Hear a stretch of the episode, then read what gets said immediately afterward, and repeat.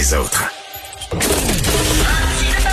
Martino, souvent imité, mais jamais égalé. Vous écoutez Martino, Cube Radio. Alors, vous connaissez l'historien Frédéric Bastien. Euh, Aujourd'hui, il écrit une lettre ouverte dans le, le- le segment Le fait la différence du Journal de Montréal. Ça s'intitule Pour Trudeau, la frontière est une source de discrimination.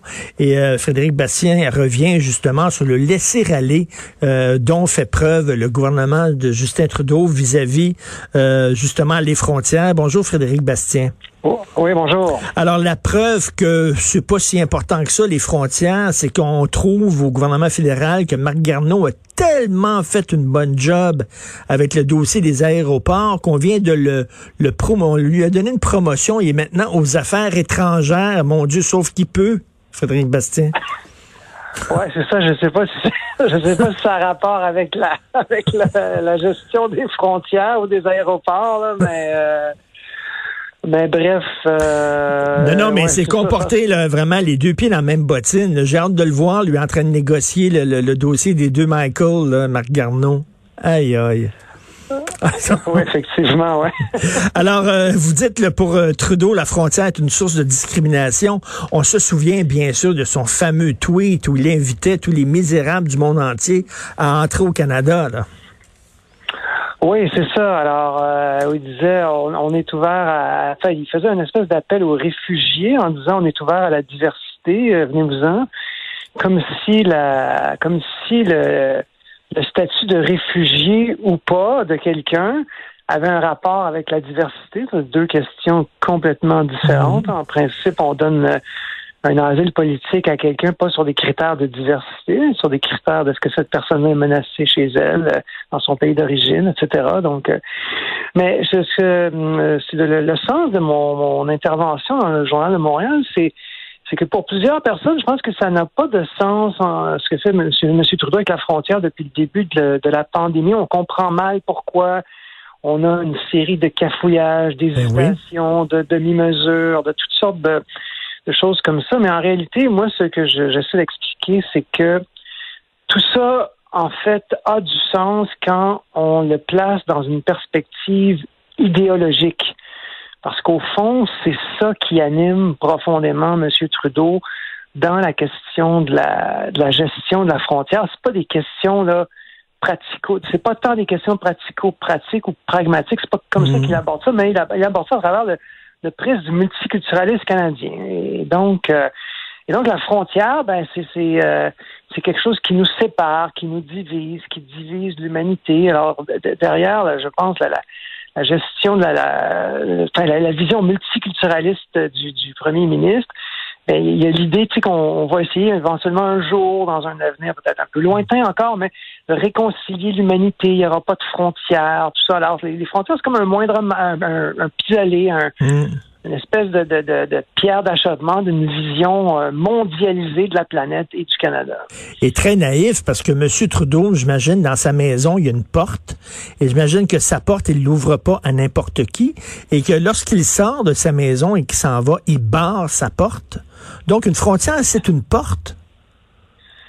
Oui, oui, absolument. C'est une, une, une vision, euh, une espèce de vision utopiste, hein, n'est-ce pas, qui, qui revient périodiquement dans l'histoire de, de l'humanité. Alors, depuis quelques années, même, je dirais quelques décennies, on entend souvent là, des gens comme euh, qui, qui partagent l'idéologie de M. Trudeau dire euh, ben voilà, il faut euh, aujourd'hui c'est c'est euh, on, on est dans une période d'internationalisation, on est des on est des citoyens du monde. Je sais pas Ben ce que oui. ça veut dire être un citoyen du monde là, parce que j'ai jamais rencontré quelqu'un qui avait un passeport euh, citoyen du monde. Non. Les, les frontières, c'est un peu accidentel, euh, c'est artificiel, c'est, des obstacles qui ne sont pas naturels. euh, c'est pas ancré dans l'histoire, euh, c'est pas ancré dans la culture euh, des, des- des différentes euh, euh, communautés, nations de la planète. euh, donc, euh, et puis en plus de ça, il faut agir à l'échelle internationale, et puis il faut coopérer, etc. Alors là, arrive un moment comme la, la, la pandémie que nous vivons en ce moment, et ça, c'est évidemment, c'est un démenti pour la vision des multiculturalistes canadiens, des gens comme M. Trudeau, des gens qui ailleurs dans le monde en peuvent partager une vision euh, semblable. Ah, parce que là, il faut agir unilatéralement. Hein, on n'a pas le temps de se concerter. Des décisions qui doivent être prises dans l'urgence. Il faut euh, agir évidemment au niveau de la frontière, donc euh, restreindre de, façon mm. importante les, mouvements euh, transfrontaliers. Il faut, il y a tout ça. Il y a, l'intérêt national qui, qui, qui, impose de prendre des décisions rapides, unilatérales. Et donc, évidemment, tout ça, ça vient contredire l'espèce de vision un peu kumbaya, comme vous dites vous-même parfois dans vos chroniques, la vision kumbaya du, du premier ministre. Euh, tout le monde est beau, tout le monde est gentil, on va s'entendre, on va se parler, on va, tu sais, on va. Euh, donc, euh, mais tout ça se tient. à Son tweet où il avait invité les misérables du monde entier à venir au Canada, le temps qu'il a pris avant de fermer les frontières, son entrevue au New York Times où il parlait du Canada comme étant le premier État post-national. mais tout ça se tient, comme vous dites, c'est une idéologie. Puis on pourrait ajouter à ça la décision de la CBC de donner l'animation d'une émission d'affaires publiques aux heures de grande écoute à une femme qui est voilée. C'est aussi sa vision, ça, de, l'ouverture euh, à tout, à tout craint euh, de, Justin Trudeau? Oui, c'est ça. Alors, on peut, on peut dire que d'une certaine façon, pour les, tenants du multiculturalisme canadien, il y a, une, euh, une, opération de dénationalisation qui se mène à l'intérieur du Canada, incluant du Québec, donc où il n'y a plus de culture de référence, mmh. où il n'y a plus aucune norme commune qui doit tenir. Et parallèlement à ça, ben, il y a un travail où on essaie d'amoindrir le plus possible la frontière, de, de, de, renforcer l'immigration, euh, donc de, de, faire en sorte que le Canada soit une espèce de, de d'auberge espagnole ouverte à tous, hein, finalement. Et donc, ça, ça va aller jusqu'à des choses aussi banales que toute l'absence de restrictions euh, auxquelles euh, n'ont pas fait face les voyageurs euh, qui voulaient aller dans le sud ou ailleurs euh, durant le, temps des fêtes, entre autres, tout ça. M. Trudeau euh, hésite parce que ça fait partie justement de, ça, ça, contredit son, son idéologie. Ça, ça demande une certaine un esprit de décision au niveau canadien, unilatéralement. On dit bang, vous n'allez pas voyager. Ou de la même façon, quand les gens reviennent, ben, on les met pas en quarantaine obligatoire dans un hôtel à leurs frais, comme ça se fait en Australie, par exemple, hein, parce que ben oui. si vous allez euh, en Australie, ben voilà, euh, puis euh, vous allez avoir une vraie quarantaine en Corée du Sud également. Vous êtes tenu, vous avez une application sur votre téléphone, vous êtes tenu de rester deux semaines à l'hôtel, on prend votre température. Il y, a, des mesures extrêmement strictes qui s'appliquent aux voyageurs, alors que chez nous, évidemment, il y a aucun, aucun mécanisme de surveillance des voyageurs qui reviennent. Et, comme vous dites souvent, ça démontre tout ça qu'il y a une incompatibilité entre la vision du vivre ensemble du Québec et la vision du Canada. Nous, on l'a vu avec l'histoire de, du chemin Roxham. Euh, les frontières, c'est important pour nous. Euh, les Québécois étaient parmi les premiers à dire il faut arrêter les vols internationaux. Euh, d'ailleurs, même la mairesse de Montréal, Valérie Plante, qui a envoyé une escouade là-bas à l'aéroport euh, Trudeau parce que justement le fédéral ne faisait rien pour dire aux gens de, faire une quarantaine. Euh, les dossiers identitaires, ça nous touche. donc, on voit que c'est deux visions incompatibles. Ben, ce, qui est, clair avec la vision de, M. Trudeau, elle nous, a, nous a fait très mal parce que vous regardez les pays dans le monde, dans les, dans, on va juste garder les pays occidentaux, là, les pays dans le monde qui se sont mieux tirés de la, de la pandémie, dans les pays occidentaux, en fait, il n'y en a pas beaucoup, là. Il y a la Nouvelle-Zélande. Bon, évidemment, c'est une île, ils sont isolés, ça, c'est sûr que ça joue pour eux.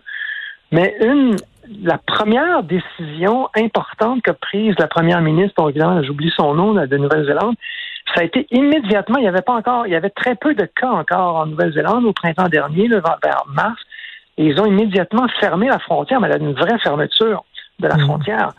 Et ça, ça fait en sorte, pas, seulement ça, mais ça fait partie de deux, trois décisions absolument cruciales qui font en sorte qu'aujourd'hui, alors on se parle en Nouvelle-Zélande, les gens peuvent aller voir leur équipe de rugby euh, dans un match, dans un stade avec 50 000 personnes.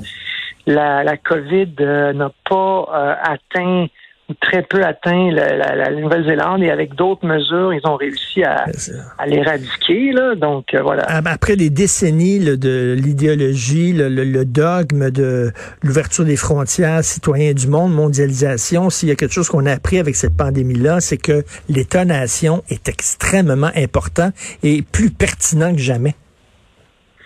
Ben oui, absolument. Et, euh, et, ça, ça, va, et ça, ça a toujours été, mais ça, ça, ça montre une fois de plus à quel point ça va le rester. Et alors, ceux qui rêvent d'un monde où, euh, voilà, euh, les, les, il n'y aura plus d'étonnation, mais je m'excuse, là, tu sais, c'est, euh, c'est pas vrai. En ce moment, qui, qui s'occupe de, euh, M. Trudeau est très bien placé pour le savoir, qui s'occupe d'obtenir des, des vaccins pour le Canada? C'est pas l'OMS, là. C'est pas les Nations Unies, là. C'est le gouvernement fédéral et les autres pays, euh, avec leur gouvernement euh, national, eux aussi, là, négocient euh, avec des compagnies privées, peut-être aussi négocient d'État à État. Je sais pas, il y a toutes sortes de dimensions, j'imagine, dans ces négociations, mais c'est c'est pas, il n'y a pas de gouvernement mondial là, qui va nous amener le, le, le vaccin. Là. Alors, ben non. Euh, voilà, alors. ben non, puis j'ai hâte de voir comment la nouvelle animatrice euh, d'émission d'affaires publiques avec son hijab va traiter de la loi 21 lors de son émission d'affaires publiques. J'ai hâte de voir ça. Merci beaucoup, Frédéric. Oui, ben oui on, écoutera ça. Je, je, vais lui demander qu'elle m'invite. ça serait excellent. J'invite les gens à lire euh, votre texte. Euh, merci beaucoup, Frédéric Bastien. Merci. Bonne journée. Merci, M. Martineau. Au plaisir. Au revoir. mais ta question, Richard, je sais pas pourquoi tu te la poses. Je l'ai lu ce matin, là. Euh, elle, va, elle va traiter cette femme-là, euh, cette animatrice-là de CBC, de la même façon que toutes les autres animatrices l'ont fait à CBC et à Radio-Canada. Elle va vomir là-dessus. Ben oui. Il n'y a, rien de nouveau. Par contre, bémol. Ils ont, CBC a quand même en nom Natacha Taf, euh, Fata qui est une, la fille de Tarek, la fille de Tarek Fatah. Ah oui. Qui est un, qui est une, une militante. Ouais, j'ai échangé une couple de fois avec elle. Euh, c'est une femme d'aplomb, là. Natacha Fatah, c'est une femme qui a de ah. l'aplomb, qui est à CBC, à la CBC, qui fait Canadian News Report et qui est vraiment très bonne et qui a le, le pouvoir des femmes à cœur. Puis, euh, puis elle en fait pas une c'est une mission, là, elle est pas toujours en train de, de se lancer à la conquête des droits. Non, non, c'est une femme qui se tient, qui est, qui est vraiment compétente, qui est très bonne, puis qui fait la job, puis qui est à CBC. Grâce à toi, je vais me coucher moins niaiseux ce soir. Et positif. Écoute, et positif. Po, po, po. Marc Garneau a tellement fait une bonne job aux ben aéroports. Ben, tellement ils ont donné une promotion. Ben voyons. Mais là, il a tellement bien géré l'arrivée et le départ des voyageurs délinquants. qui a laissé courir dans la nature, qui a tellement bien fait ça dans, lors de la première vague, à attendre. Ben, on va attendre. Demain, peut-être on va fermer euh, les aéroports. Ça presse pas. C'est une pandémie, M. Garneau. C'est quoi ça, une pandémie? J'ai hâte de le voir devant les, les, ouais. ces, la Chine, vis-à-vis chinois là, pour euh, dealer euh, les, les, deux Michael. oui. non, mais il a été astronaute. Il a quand même accompli quelque chose qu'on fera jamais de notre vie. Mais ça veut pas dire que ça va être un, un Would bon you ministre. believe this and a man in the moon? Ouais. Euh, Omar alors... Algabra. De, de, dans le coin d'Ottawa, là, qui devient nouveau ministre des Transports. On connaît pas. En 2005, oh, oui, on le connaît. En 2005, il a été élu, sauf erreur, là. Sauf erreur. En 2005, lui ou quelqu'un de son entourage a crié euh, Allah Wakbar, l'islam, c'est une victoire pour l'islam, sa, sa victoire au Parti libéral du Canada. Lui ou quelqu'un. Lui a toujours dit c'est quelqu'un de mon entourage qui a dit ça, c'est pas moi. Fait qu'on va le croire sur parole, on souhaite qu'il soit compétent comme ministre des Transports, parce que c'est ça sa job, et qu'il soit là pour tous les Canadiens pas juste une communauté. Ça va bien. Tu vas nous parler de quoi aujourd'hui? Rien. Ah, ça, ça va faire du bien. Rien. On parlait, on va faire jouer de la musique. Ah. Euh, on va parler euh, à 10h, euh, à 10h30, on va parler de la PGA qui euh, retire euh, un, une des compétitions du tu parles de golf. De golf parce que ils ont décidé de de sortir la compétition d'un des terrains de golf au New Jersey de Donald Trump et le rapport entre, entre Trump et le golf, tu sais, les gens crevaient de la Covid puis lui partait ben jouer au ben golf. oui. Fait que, euh, on va parler de ça à 10h30 à 11h. Toi, tu jettes pas ce vice-là, hein? Le golf? Ouais, le du Moi, golf. j'ai joué deux fois dans ma vie. Puis une fois, c'était un de mes amis qui avait fait le branding pour un nouveau terrain de golf dans le Nord. C'était, puis il y avait eu le terrain en, en, en pratique, tu sais. Puis on était quatre, il m'avait invité. Étais-tu pas pire? Et moi, j'étais comme euh, Happy Gilmore. Je prenais, je prenais mon élan, puis j'étais pas pire pour le, mais pour pour l'approche là, pour le, le verre, zéro, zéro, pas capable. J'ai joué une fois, moi, puis euh, les, les, bottes de terre que j'arrachais, là, ouais, ils, ils flyaient en maudit. Ouais, c'est ça. Tu, tu devais pas être payant. Mais c'est 350 000 pièces à être membre du Trump Minster, même ça s'appelle? Le, ouais, ouais, c'est pas, pas, pas pour moi. Pour Mais au rigolfeur, je suis bon en ri- euh, c'est pas le mini-pot. Euh, on va parler à Pierre-Hugues Boisvenu tantôt sur euh, ces Les, dé- opérations. les détenus? Les détenus, écoute, deux opérations pour changement de sexe en pleine pandémie, payées par les contribuables avant les et les autres prisonniers qui sont vaccinés avant les infirmières, les gardiens, les agents correctionnels. C'est extraordinaire. Quand cette femme-là est partie, cette détenue-là est partie de la prison jusqu'à sa clinique, elle était escortée par le SWAT. Oui. Le SWAT! Je sais pas ce qu'on lui doit à Jamie, euh, je sais pas trop là. Euh, je sais pas, je lis son nom quelque part. Là. Je sais pas ce qu'on lui doit dans la vie. Il a tué un gars, il l'a enterré en 97. En 2013, il s'est évadé. Il y avait des lames de métal dans ses dans ses euh, dans ses bas. Aujourd'hui, on paye pour son opération de changement de sexe. C'est-tu majeur? Ben, C'est-tu Non. Mais le SWAT, ça sert à ça. là. Tu sais, c'est les Ouais. gens là, qui sont sur le toit des buildings puis qui Ouais. descendent avec des cordes là, Ouais, ouais, ouais. Pour euh, défoncer les fenêtres puis aller arrêter des, des Ouais, terroristes. Pour s'assurer qu'une une détenue ne s'évade pas, une détenue, une meurtrière. Et là, on a donné des vaccins à des gens qui sont... Tu sais, pénitentiaire, euh, Richard, c'est deux ans et plus. C'est pas parce que t'as pas payé tes contraventions, là. Mais non. Parce que t'as mis un- t'as commis un crime grave. Donc, ça ressemble à ça. Puis on va parler Ah, aussi bon. à un médecin sur... euh, c'est quoi l'impact du délestage sur les greffes euh, d'organes? Eh, Ça va être une excellente émission. Ben, comme d'habitude.